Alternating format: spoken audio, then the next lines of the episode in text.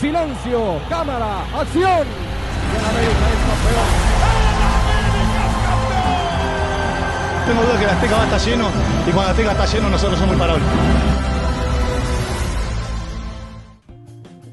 ¿Qué tal amigos? Bienvenidos una vez más a Platea 305. Nos encontramos aquí grabando este nuevo episodio en donde vamos a hablar de los partidos que tuvo el América en este, en este fin de semana. Dos clásicos nacionales, varonil, femenil. Y la femenil también eh, que jugó a mitad de semana contra Querétaro, justamente el día de ayer, ya en este desfase Daniel que existe porque la femenil va a empezar ya ir un poco más avanzado, ya que ya sacaban el torneo un par de semanas antes que la, que, que la varonil. Daniel, ¿cómo estás? ¿Qué tal Isidro? Como siempre, un gusto. Saludos a todos los que nos escuchan. Y, y como bien mencionas, ¿no? Tres partidos. Nos esperamos eh, en el partido de ayer, en la femenil, que ahí estuvimos. Eh, pasaste un poco de frío y, y, lluvia. Pero, pero bueno, este, ahorita entraremos a fondo en los partidos. Un gusto, otra vez, te reitero, saludarte.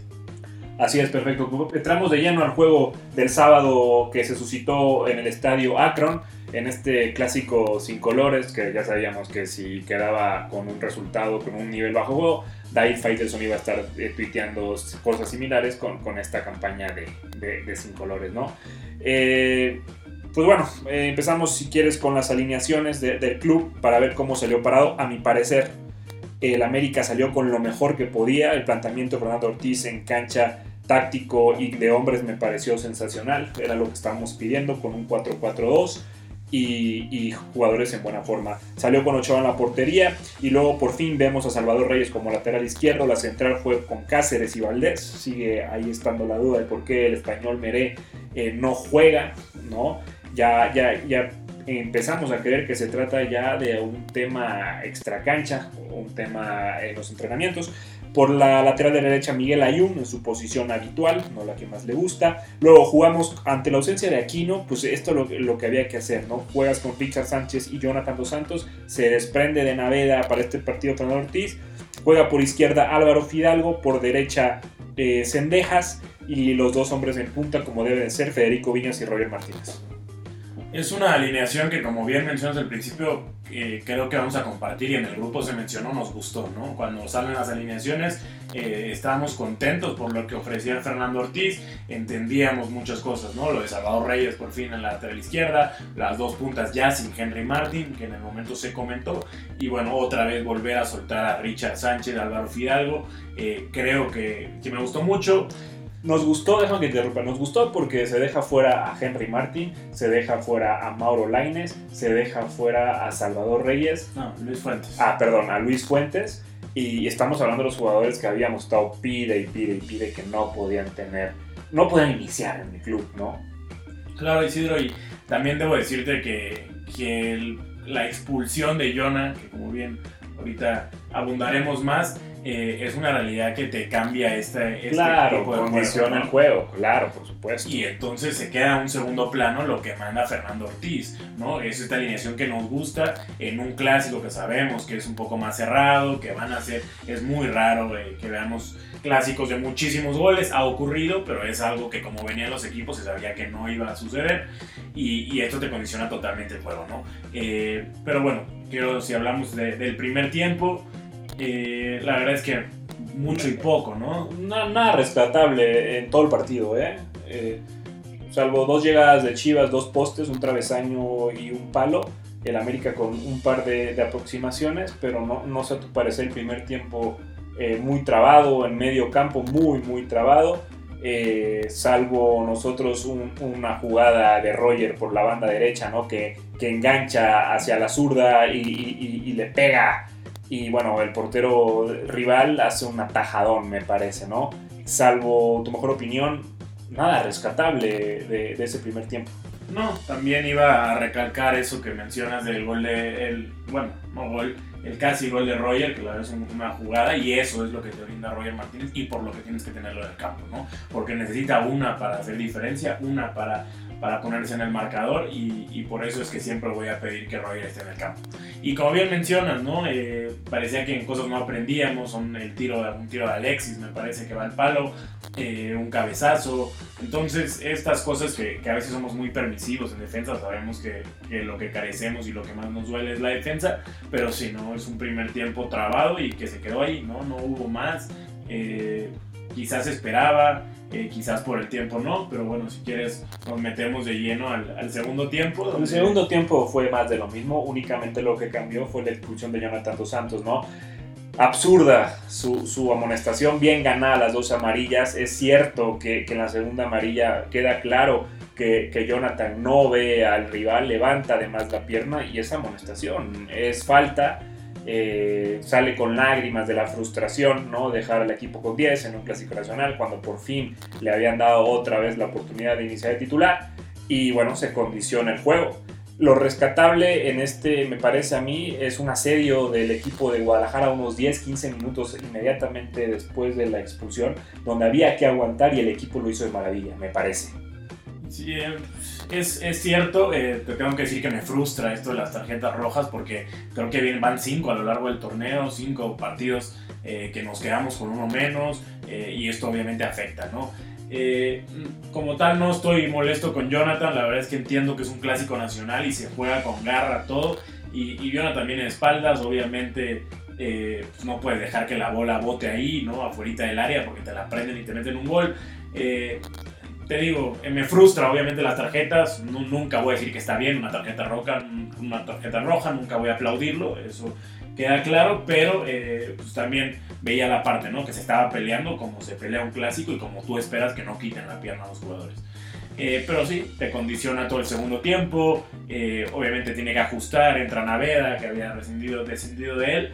Eh, más adelante me gusta mucho Diego Valdés, porque debo decirte que entendió uh, por qué entró, qué, qué buscaba de él Fernando Ortiz y lo hizo, ¿no? Incluso casi mete un gol de estos de que, que, hubiera definido un clásico y de estos que a todo el mundo le gustan, ¿no? Sí, coincido contigo, creo que no, no, no había para, para más, para quedas con 10 hombres.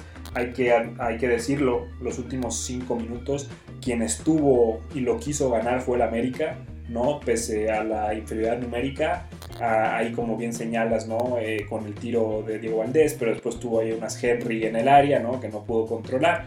Pero bueno, el América por falta de ímpetu no se le puede reclamar nada. Jugar condicionado 40 minutos eh, en cancha rival en un clásico es un desgaste tremendo. Me parece que Fernando Ortiz hizo los cambios correctos a tiempo adecuado, hay que reconocérselo. Y bueno, ya viendo el panorama y cómo se dio el desarrollo del juego, creo que el resultado, eh, sacar un empate, sacar un punto, eh, fue favorable. Lo que en la posición no nos sirve, nos sirve de poco y nada pero bueno, el no perder ya ante esta situación que se suscitó, creo que es importante para el estado anímico del club. Es evidente que el equipo no juega bien al fútbol, no, no es algo nuevo y tampoco creemos que Fernando Ortiz va a tener la varita mágica. Es un hecho que Santiago Solari dejó al equipo sin idea de juego. Y bueno, esperemos que poco a poco se vaya teniendo un sistema, una idea y podamos cerrar con todo. Eh, conclu conclusiones finales del juego. Yo recalcar dos cosas. La primera, eh, como bien señalas, ¿no? los centrales fueron Sebastián Cáceres y Bruno Valdés y en el segundo tiempo entra Jordan Silva. ¿no? Eso nos deja ver que, que entonces Jorge Méndez la cuarta opción en la central. Es algo que no entendemos eh, porque no lo, muy, no, no, lo vimos en el campo en sus partidos. Tener un error garrafal, eh, Al una contrario, salida, ¿no? era el mejor hombre en la saga. Eso es lo que no entiendes y habrá visto una discusión, eh, algo pasó en los entrenamientos, en el interior del vestidor, no lo sabremos.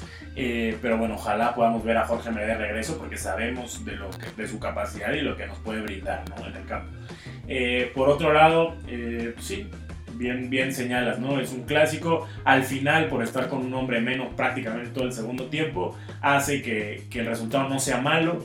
Eh, quizás con 11 hubiera sido totalmente distinto y estuviéramos hablando de algo más, pero bueno, eh, creo eh, al final que era una opción, hay que decirlo, era el momento para que el club eh, levantara la voz, diera el golpe sobre la mesa, levantara aquí después de ganar un clásico nacional y no se dio, ¿no? Eh, viene el partido contra el Toluca y debo decirte que esto, ahora sí, ¿no? Tú mencionabas ayer y me decías que tienen que ser 9 de 9 puntos, ojalá, de los próximos 3 partidos. Fíjate que son 12 partidos, ya vieron el calendario, jugamos contra Toluca, jugamos contra Necaxa, jugamos contra Juárez, jugamos contra Tijuana. Cuatro equipos totalmente ganables. Eh, ganables me refiero que no están en un nivel muy superior al América, no están en las partes altas de la tabla y que se puede sacar resultados. De 12 puntos, eh, yo creo que, que, consiguiendo 9 eh, sería un excelente resultado y con eso estamos cerrando y prácticamente amarrando el repechaje, ¿no? Suena muy mediocre en su temporada, pero es la realidad, es lo que hay, es lo que tenemos. Y si el sistema de competencia te permite ingresar de esa forma, hay que aprovecharlo, pero sí, el América tiene ya, estos son los partidos en los que tiene que sacar los puntos, si no los saca, vamos a empezar a dejar de creer que no, incluso nos podríamos meter a repechaje, ¿no? Partido accesible, buen horario, es puente, domingo 5 de la tarde en el Estadio Azteca con el Toluca, seguramente habrá mucha afición porque están las promociones, la gente de Toluca viene al juego, esperemos ver espectáculo, que el América levante en casa, que se consiga el triunfo como sea, que sumemos ya tres y que nos empecemos a encaminar poco a poco a, esa búsqueda del repechaje. A eso iba con lo que mencionas, ¿no? Es el tren, es el momento de subirnos al tren, de agarrarla, ir hacia arriba, eh, porque sí, ¿no? Si, si este partido no lo ganamos, veo que se nos va a empezar a complicar, nos vamos a empezar a separar en puntos de aquellos equipos que van a entrar al repechaje y entonces se va a empezar a complicar, ¿no? Sobre todo porque después de estos partidos que mencionas vendrá León, vendrá Tigres, que sabemos que son equipos que a la América le juegan a tope, que son partidos que no son sencillos y más por el buen momento que traen, ¿no? Eh, y después Cruz Azul, que es un clásico, eh, es un juego totalmente distinto y será el último partido de la temporada, ¿no? Sí, ya, ya estamos hablando ya de... Hay que, yo, hay que, yo, dividiría la temporada en dos bloques, lo que, lo que resta, ¿no? Este bloque de cuatro juegos que te menciono y después los últimos tres que señalan ya son rivales superiores eh, que te exigen otra, otra cosa, ¿no? Pero, pero sí, de acuerdo. Pero es esto, ¿no? No quieres llegar a esos tres partidos ah, buscando y queriendo sacar. Llegar, llegar a esos tres partidos buscando puntos prácticamente, si seguimos jugando como estamos jugando, estamos eliminados.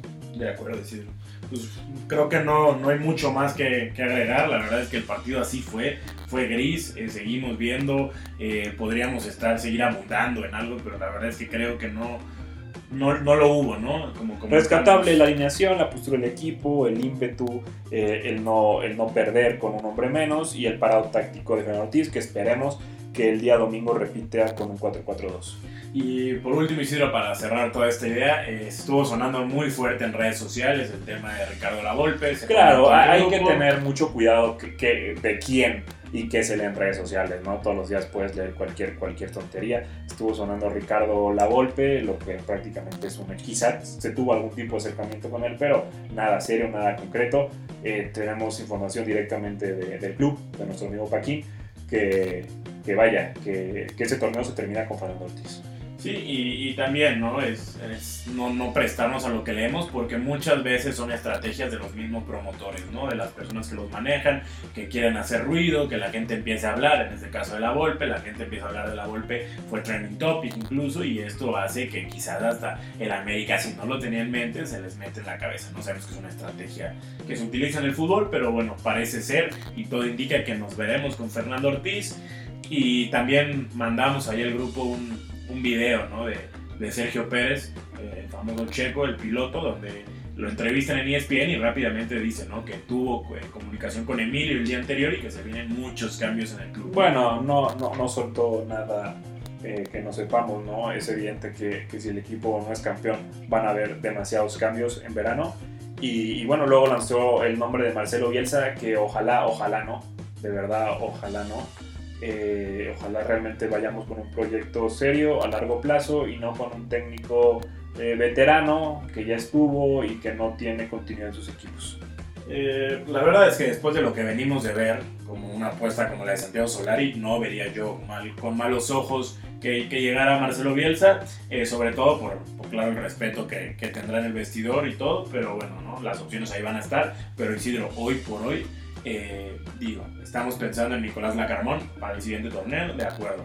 Pero fuera de eso, no hay otra cosa en el mercado. Sí, Daniel, pero ya basta de Larcamón, Bielsa, puede llegar Guardiola, puede llegar Klopp. Nos estamos centrando ya demasiado en el técnico y no es eso. Necesitamos tres jugadores de peso. Necesitamos gente, un, killer, gente en medio campo y un zaguero central de nivel, una columna vertebral que te permita pelear campeonatos. Porque si no tienes eso, puedes traer a a Mourinho, puedes traer a, a Zidane, a Ancelotti, a quien quieras. Y vamos a seguir lo mismo, ¿no? Ya, ya creo que el chip tiene que cambiar de andar pidiendo técnico y andar pidiendo jugadores de, de, nombre, de clase, de talla mundial, que te puedan venir a solucionar y cambiar el panorama. Eso es lo que se necesita y lo que se exige a este club, porque puede llegar quien quiera, pero si, si, se sigue contratando a Juan Otero y a Henry Martin y demás, no vamos a llegar a nada y nos vamos a convertir en un club más del montón eh, por, por varias temporadas. Pero todos vamos a coincidir en esto, ¿no? Eh, parece que el América ya no es lo que era antes a la hora de fichar y eso claramente Nota, pero, ¿no? es, pero eso es porque no hay dinero. Ya las arcas ya no es lo que, lo que es antes. Eso es bien sabido. Televisa ha estado batallando. No son los 80, Pero no son los también 70. ve las cantidades que se gastaron en este mercado de invierno, lo que se pagó por Mauro Laines, lo que se pagó por Otero, tú, tú te das cuenta y el dinero De sí lo acuerdo, hubo, nada más no acuerdo. está bien utilizado, o sea, acuerdo. estamos, está, o sea, se hizo una inversión y el equipo no, eh, no se hizo correcto, ¿no? Una cosa es soltar el dinero a, a lo tonto y otra cosa es hacerlo eficiente. Y en este caso no se hizo eficiente, ¿no? Se pagó un dineral por Mauro Laines, se pagó mucho dinero por Otero y esos no son los jugadores que te van a resolver y en eso se gastó el dinero prácticamente. Así es. Lamentable la gestión eh, operativa y deportiva que tenemos. Pero bueno, vamos a ver qué pasa. Si de casualidad llegamos a, a campeonar. Si no, es un hecho que, que todos se van a ir en verano, ¿no? Pero bueno. Ahora pasemos a mejores noticias, a equipos que, que están dando la cara. El domingo el Club América Femenil jugó en el Estadio Azteca, Clásico Nacional, una entrada de 8.000, 11.000 personas, en ese rango más o menos anduvo. Lamentablemente eh, el América Femenil eh, pierde el juego 1 a 2 contra el acérrimo rival. Eh, te puedo decir que el primer tiempo, a excepción de lo que había estado pasando, el América jugó muy bien. Eh, se paró Craig Harrington en cancha del Azteca eh, con Macharelli de portera, con el típico 4-2-2-2, si lo quieres ver así, o 4-2-2-1-1. Eh, por, por la banda izquierda ya está Jocelyn Oregel, las centrales fueron las de siempre, Rodríguez y Farías, y Mónica Rodríguez fue la lateral por derecha. Eh, la contención y, emblema del club, eh, Cascuevas y Murillo fueron las contenciones. Por lado izquierdo, la queridísima Sara Lubert, por lado derecho salió Scarlett Camberos. Eh, Dani Espinosa como media punta y sola, la llanera solitaria, Katy Martínez. Eh, muy buen primer tiempo del América, muy buen juego en general, a excepción de, de, de lo que fue el varonil, el femenil fue un juego muy atractivo, en donde por mucho tiempo el lapso del juego no había medio campo, lo que permitía tener jugadas de área a área, muchas aproximaciones de gol. El América en el primer tiempo jugó bastante bien, eh, se ve adelante el marcador eh, por, un, por una mano ¿no? que, que le cometen a, a un tiro de Katy Martínez y la killer define a palo derecho, igual que lo hizo contra Cruz Azul eh, de manera magistral. Con, un golazo y se adelantó al América, ¿no? Tuvo oportunidades para irse arriba en el marcador por, por más holgadamente, no obstante el medio tiempo se pierde 1-0 y bueno, eh, se pagan las consecuencias de, del dominio porque el segundo tiempo fue totalmente di diferente. Sí, eh, a diferencia de lo que veníamos viendo, el segundo tiempo es el que resulta malo para el Club América. Eh, de, debo decirte y señalar a Sara Lugar, ¿no? Qué partido, eh, una jugadora que entiende los clásicos y que entiende los partidos, ¿no? A cómo van dando, eh, no tarda en desbordar, en hacerlo y, la verdad es que siempre agradeces tener a una jugadora y sobre todo que, tiene tan buena relación con la afición como Sara, ¿no? Por otro lado, bueno, lo de Scarlett Camberos, que hay que decirlo, es un juego eh, discreto, de discreto a malo, eh, un poco desaparecida. No sabemos también, el juego no, no se fue tanto hacia su banda, eso también debemos señalar. Y, y, se notó la ausencia, o sea, eh, el bajo nivel de juego de Scarlett se notó en el funcionamiento del equipo, ¿no? Ella cuando está bien, el América femenil está bien, depende mucho de su juego, es una jugadora que encara, desborda, hace paredes, eh, va hacia la banda o se puede meter también hacia el centro, aparece en todos lados y como sabemos tiene muchísimo gol, domina las dos piernas. Scarlett no estuvo, eh, no en su mejor nivel y, la necesitábamos y en estos momentos eso me parece a mí fue también de los principales reflejos porque el América, el América femenil no pudo aguantar ese segundo tiempo, ¿no? Eh, ante los embates de, del Guadalajara, que hay que decirlo, y, hay que ser muy puntuales, ¿no? El América ha recibido sus dos derrotas han sido en cancha del Azteca contra Rayada super líder y contra Guadalajara. No sabemos que hay tres equipos que le pueden pegar al América el campeonato, que son justamente Monterrey, son eh, Tigres y Chivas. Ya jugamos contra Monterrey, ya jugamos contra Chivas y se tienen dos derrotas. Eh, esto te habla que contra los equipos fuertes no se sacó resultado, pero bueno, eh, ante este formato que tenemos no se necesitan sacar los formatos, o los, perdón, los resultados en este formato tan regular, se necesita hacerlo en liguilla y creo que el equipo va a llegar embalado, encaminado y va a ganar los juegos que tenga que ganar y va a campeonar. Claro, y lo que mencionas de Camberos, ¿no? Mientras dé un partido, ¿no? Donde mientras aparezca en liguilla, a nadie le va a importar que no haya aparecido en ese partido. Por más que sea un clásico, como bien mencionas, lo importante es la liguilla y sabemos que en la liguilla va a estar el Guadalajara, el Monterrey eh, y, los Tigres, ¿no? Y ahí las vas a enfrentar a cualquiera de las tres o incluso posiblemente a dos de ellas o a tres, ¿no? Y ahí es donde tienen que aparecer las jugadoras y deben de estar. El primer gol eh, del Guadalajara, hay que decirlo, es un error, es un, es un mal entre fildeo y marca de, de Kimberly Rodríguez. Eh, quiere anticipar, termina pasando la pelota y, termina cayendo el gol del Guadalajara, ¿no? Y notamos en el estadio la molestia de, de Macharelli, ¿no? Ante la mala marca. Kimberly Rodríguez que falla ahí, eh, pero, pero bueno, da un muy buen partido eh, es una jugadora que lo que más tiene es salida, ¿no? Toca muy bien, me, recuerda, digo, en sus proporciones a Rafa Márquez, ¿no? De esos trazos largos saliendo eh, y las pone en el pie, ¿no? Busca muy bien, pero bueno, desafortunadamente falla Kimberly y cae, cae la primera anotación. Y el segundo, el golazo de, de Alicia Cervantes, ¿no? Sí, es, viene de una pared, ¿no? Viene de una pared donde se pierde Janelli, no quiere cometer el penal Janelli y, y bueno, eh, termina metiendo el gol a Alicia. Creo que nada que hacer. Golazo, de definición a primer palo, abajo, Masha achica bien su área, pero bueno, el Guadalajara ganó, jugó bien. Después vinieron los cambios, vino, salió Sara, salió Scarlett, ¿no? Y, bueno, el equipo intentó reaccionar, pero no fue suficiente y se llevó la derrota. Pero bueno, eh, tan solo dos, tres días después, el América vuelve a jugar.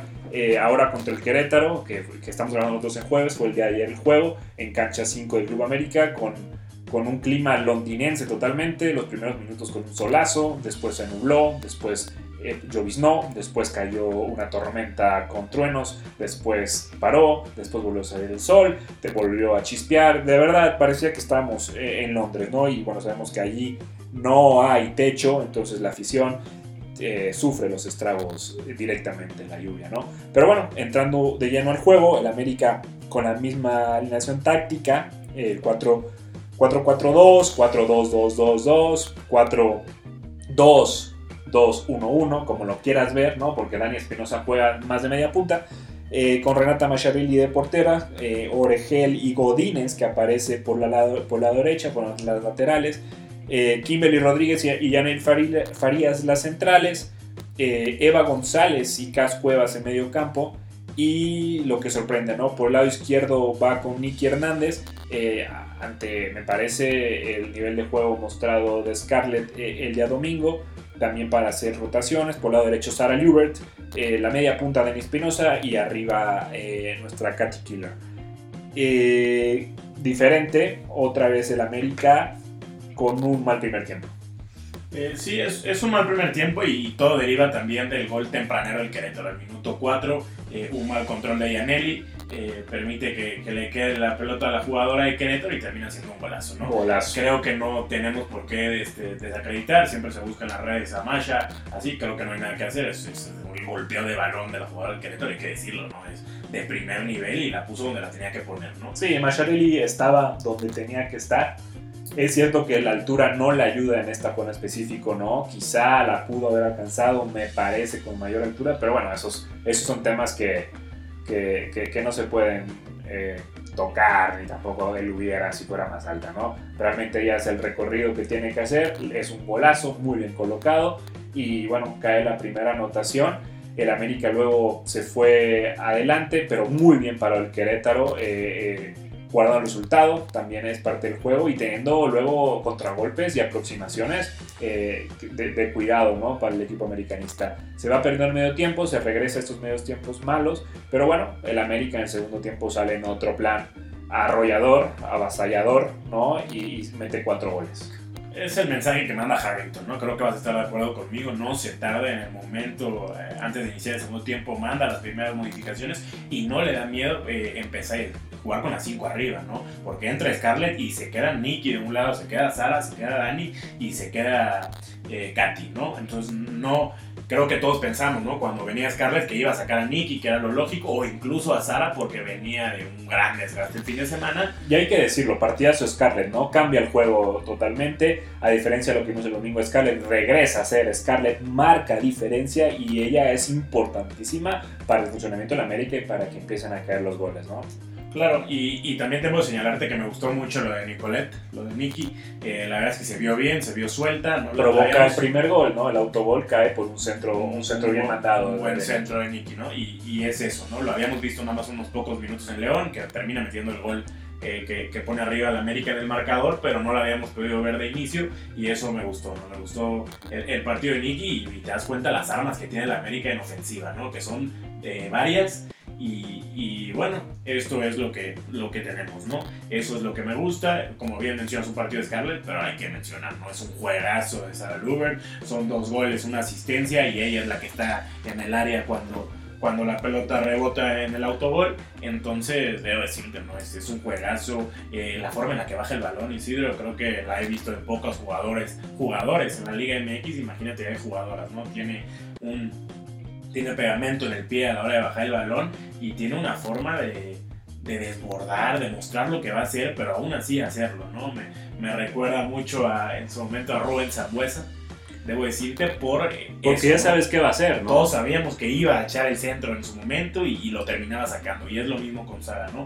Eh, viene el desborde, sabes que va a desbordar y lo termina haciendo de todos modos. Y eso es lo que hay que, que se aceptaría acreditar. Y se consigue una victoria, Isidro, un, un 4 a 1 sólido. La verdad es que el Querétaro desapareció en la segunda mitad. Así no, es, no pero vamos por partes. Cae el gol de Dani Espinosa, que es el 2 a 1. Ya el equipo se libera, se va más al ataque. Que ¿no? es un golazo, ¿eh? Es un, no, es, es un golazo eh, el de Dani Espinosa. Y después caen los dos golazos también de, de Sara Luber. ¿Cuál te gustó más? Eh, pues debo decirte que el, el, cuarto, ¿no? El tercero me gusta mucho. eh, viene de una mala recepción que termina siendo pase de Katy. Y, Sara, bueno, adelanta la pelota y termina metiendo un buen gol.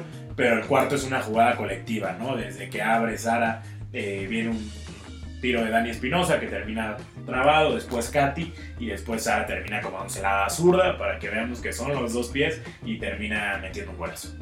Así es, eh, entonces el América gana 4 por 1 en cancha del Azteca, se quita y rápidamente eh, el mal trago sufrido en el Azteca eh, unos días atrás, eh, se, posiciona nuevamente entre las tres primeras, entre los tres primeros equipos de, la liga, actualmente el América se encuentra en segunda posición, claro hay que decirlo con un partido más, pero que, el resto de, los equipos, sobre todo específicamente ahí peleando con Pachuca, Tigres y Guadalajara. Pero bueno, es lo que hay que hacer. El América se vio, se vio muy bien. Las jugadoras eh, se vieron bien. Cas Cuevas me parece que da un partido para resaltar, importante, como bien eh, mencionas. Eh, Nicky da un gran partido. Scarlett entra y marca diferencia. Katy Martínez no tuvo eh, jugadas dentro del área para rematar, sin embargo, muy participativa. a destacar, fíjate que me gustó mucho. hay una jugada eh, en la que ya le cometen una falta sumamente burda a, a Sara Luber que se iba, ¿no? Le jalan de la camiseta.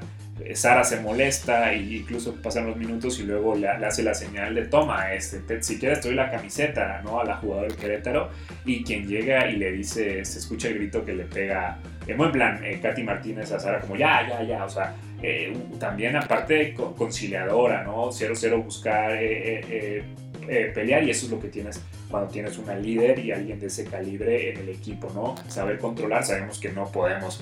Ah, Sara no necesita por qué estarse amonestando, es una jugadora evidente y eso es tener la cabeza fría y estar completamente en el juego, ¿no? Jugador del partido, sin duda, Sara Lubert, que hizo lo que quiso, marcó dos goles, su primer doblete en la Liga MX. Hay que disfrutarla porque no sabemos cuánto tiempo más nos queda, ¿no?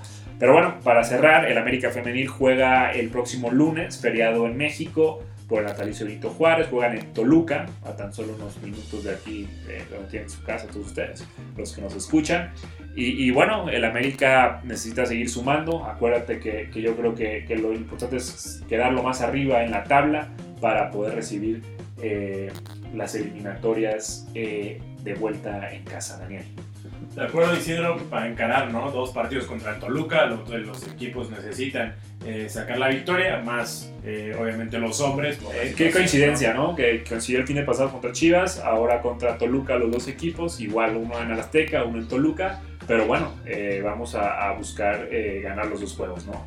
Así es, Isidro, y nada más quiero señalar, nosotros aquí hablamos de fútbol, de lo que vemos, eh, y, y sin meternos tanto, ¿no? Solo quiero decirte que que, que, ayer me defraudó un poco el arbitraje en el tema femenil, porque creo que para que una liga esté en un mejor nivel y para que las jugadoras se, se vean todavía mejor, necesitas un buen arbitraje y lo de ayer eh, parecía tribunero, ¿no? Parecía amateur, parecía que nosotros marcamos las faltas sí, y había que hacer ruido, ¿no? Claro, eh, o sea, uno como aficionado se da cuenta, ¿no? Eh, ante un, un, escenario muy pequeño, de poca gente, eh, la árbitra central en muchas ocasiones la, la tribuna les, les, bueno, no en muchas, llega un punto la tribuna marcaba las faltas, ¿no? Al, al, tal grado que uno se da cuenta como aficionado y pues empieza a gritar cada jugada para, que, para ayudar al equipo, ¿no? Pero pues no, no, no puede ser, simplemente no puede ser.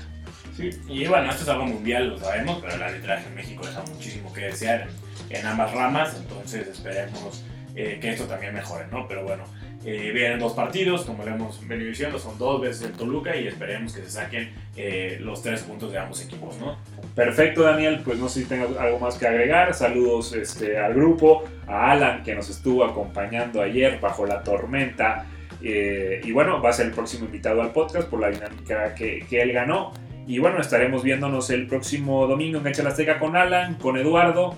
Y, y saludos a todos, Daniel. Saludos a los que nos escuchan y, bueno, esperamos su participación siempre en el grupo. Eh, entonces, eh, ¿qué les pareció el podcast y, cómo van viendo el, el, equipo? Mención especial a Miguel Solís, agradecerle nuevamente por esta vía, el gran detalle, ¿no? La playera de la América firmada por Cuauhtémoc Blanco y Gonzalo Fafán. Eh, hasta luego, estamos en contacto, nos seguimos escuchando la próxima semana.